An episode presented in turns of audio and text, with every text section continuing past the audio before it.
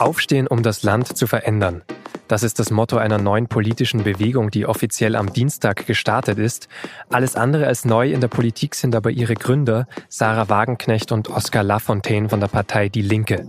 Was die beiden mit Aufstehen erreichen wollen, darüber sprechen wir bei Auf den Punkt. Sie hören den SZ-Nachrichten-Podcast am Dienstag, den 4. September. Mein Name ist Vincent Vitus Leitgeb. Die Aufstehen-Bewegung veröffentlicht schon seit ein paar Wochen Videos von Unterstützern auf Twitter, Instagram, Facebook und YouTube. Sehr emotional mit viel Musik und schnellen Bildern.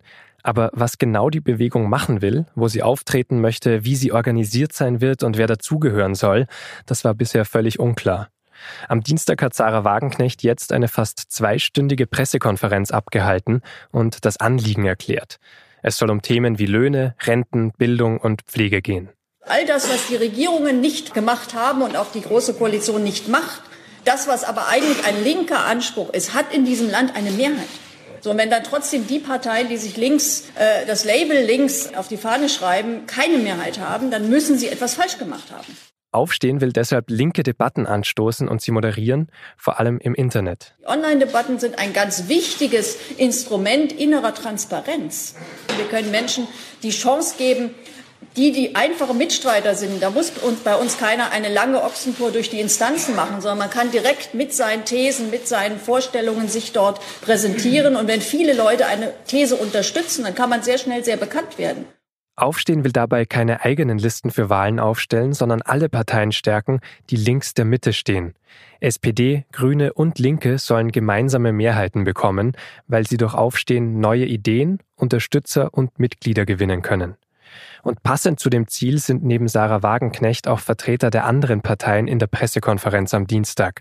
Zum Beispiel Simone Lange, SPD-Oberbürgermeisterin von Flensburg, die dieses Jahr um den SPD-Parteivorsitz kandidiert hat. Außerdem ist Ludwig Vollmer da, Mitbegründer und ehemaliger Vorsitzender der Grünen. Und im Berliner Büro der Süddeutschen Zeitung bin ich jetzt mit Stefan Braun verbunden. Herr Braun, eine Kurzfassung der Pressekonferenz hätte ja sein können, Aufstehen für Rot-Rot-Grün oder deute ich das falsch? Na, ich glaube, das ist eine sehr verkürzte Darstellung. Natürlich träumte und träumt vielleicht noch immer Sarah Wagenknecht für Rot-Rot-Grün. Ähm, sie hat in der Pressekonferenz ja auch viel darüber geredet, dass es diese Mehrheit bis 2017 im Parlament gegeben habe. Es habe nur niemand der, den Mut gehabt, diese Mehrheit auch zu nutzen. Das beklagt sie, das bedauert sie. Dafür will sie jetzt wieder kämpfen. Aber das ist ihre Sicht. Ob tatsächlich die Grünen und die Sozialdemokraten in irgendeiner irgendeiner Weise in der nächsten, näheren Zukunft bereit sind, sich auf so eine Sammlungsbewegung einzulassen, da habe ich größte Zweifel. Wie realistisch ist es denn überhaupt, dass diese Sammlungsbewegung allen Parteien, die Sie gerade angesprochen haben, Mitglieder bringt, neue oder auch neue Ideen, neue Impulse generell? Es gibt schon eine ganze Reihe von Leuten, die das Bedürfnis haben oder das Gefühl haben, dass im Land etwas nicht stimmt, dass bestimmte Dinge nicht mehr diskutiert werden, dass in der Tat nach 13 Jahren Angela Merkel äh, an bestimmten Stellen ein Stillstand eingetreten ist, dass es Leute gibt, die in der Tat abgehängt sind, nicht nur die, die sich so fühlen, sondern dass es Regionen gibt, wo wenig Geld, wenig Entwicklung, wenig Ausstattung, wenig Infrastruktur hingekommen ist.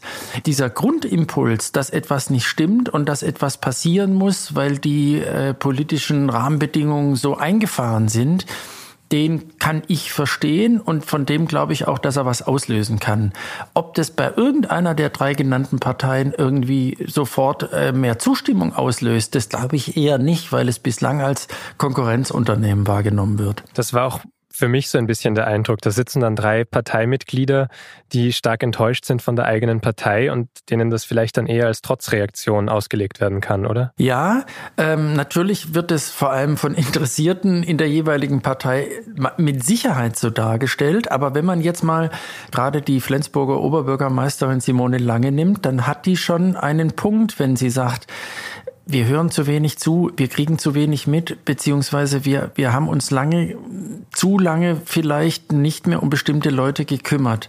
Und mir ist es ein Herzensanliegen, äh, das jetzt zu tun. Also für mich war das relativ glaubwürdig, es war sehr authentisch. Deswegen glaube ich, wenn die Leute ohne Brille drauf gucken, dann kann das schon was bewirken. Und bei Ludger Vollmer, früher Parteichef der Grünen, dann Staatsminister im Auswärtigen Amt, jetzt eher so ein kleiner grüner Wutdissident, der trifft natürlich einen Punkt bei den Grünen und hat ja sehr scharf, züngig analysiert, dass die Grünen viel zu sehr in der Mitte seien und bestimmte Grundüberzeugungen aufgegeben hätten.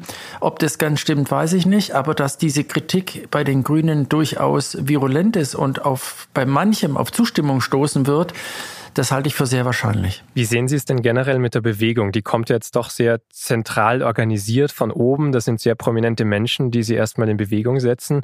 Kann das überhaupt funktionieren oder muss so eine Bewegung nicht von vornherein eigentlich von unten, von einer breiten Basis kommen? Ich glaube, die, die, diese, diese, diese Initiative, dieser Moment, dass etwas Neues entsteht, da würde ich keine Wertung abschließen. Wenn die jetzt zu dem Ergebnis kommen oder wenn sozusagen es ihnen gelingt, Leute anzulocken, dann ist das für mich nicht gut oder schlecht, sondern dann kann das was werden. Was der größte nicht Fehler ist, sondern das größte Problem bei der Sache ist mit Sicherheit, dass äh, Sarah Wagenknecht und Oskar Lafontaine, die nun mal für diese Bewegung fürs Erste stehen werden, eben leider äh, durchaus spaltend und polarisierend wahrgenommen werden.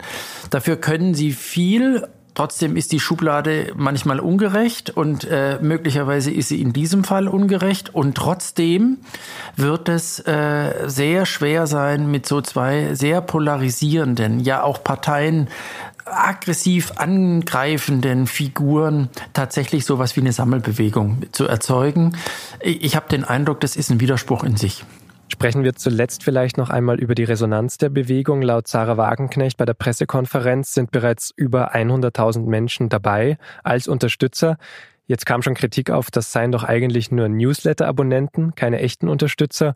Wie sehen Sie denn diese Debatte? Es ist ein bisschen tricky, was die machen, dass du, wenn du jetzt irgendwie dauerhaft auf der Webseite immer wieder auftauchst, dass sie dich dann als Unterstützer zählen, beziehungsweise als einer, der das irgendwie mitträgt. Und trotzdem glaube ich, äh, man sollte es nicht kleinreden und sich einfach irgendwie darüber lustig machen oder lächerlich machen, ganz im Gegenteil. Dass es ein Grundgefühl gibt und dass es vielleicht noch viel mehr Leute anlocken könnte, das halte ich für wahrscheinlich.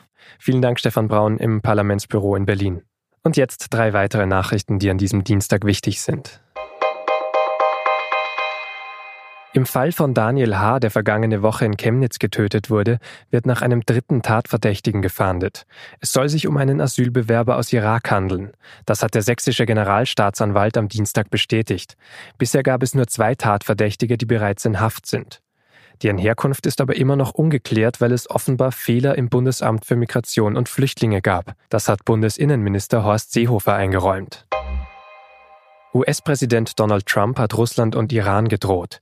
Die beiden Staaten sollen sich nicht an Angriffen des syrischen Regimes auf Idlib beteiligen und damit an einer menschlichen Tragödie. Auch die Vereinten Nationen warnten am Dienstag vor einer humanitären Katastrophe. Die Region Idlib ist die letzte Hochburg der syrischen Rebellen. In dem Gebiet halten sich fast drei Millionen Zivilisten auf. Laut Berichten der syrischen Beobachtungsstelle für Menschenrechte haben russische Kampfflugzeuge am Dienstagmorgen dort etwa 40 Luftangriffe geflogen. Ursula von der Leyen hat einen Plan erarbeitet, wie die Bundeswehr modernisiert werden soll.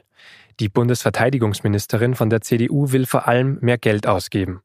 Investiert werde in alle Bereiche, vor allem aber in die persönliche Ausstattung der Soldaten sowie in die Digitalisierung. Hintergrund für den Plan ist, dass US-Präsident Donald Trump die übrigen NATO-Staaten und besonders Deutschland massiv dazu drängt, mehr für ihr Militär auszugeben.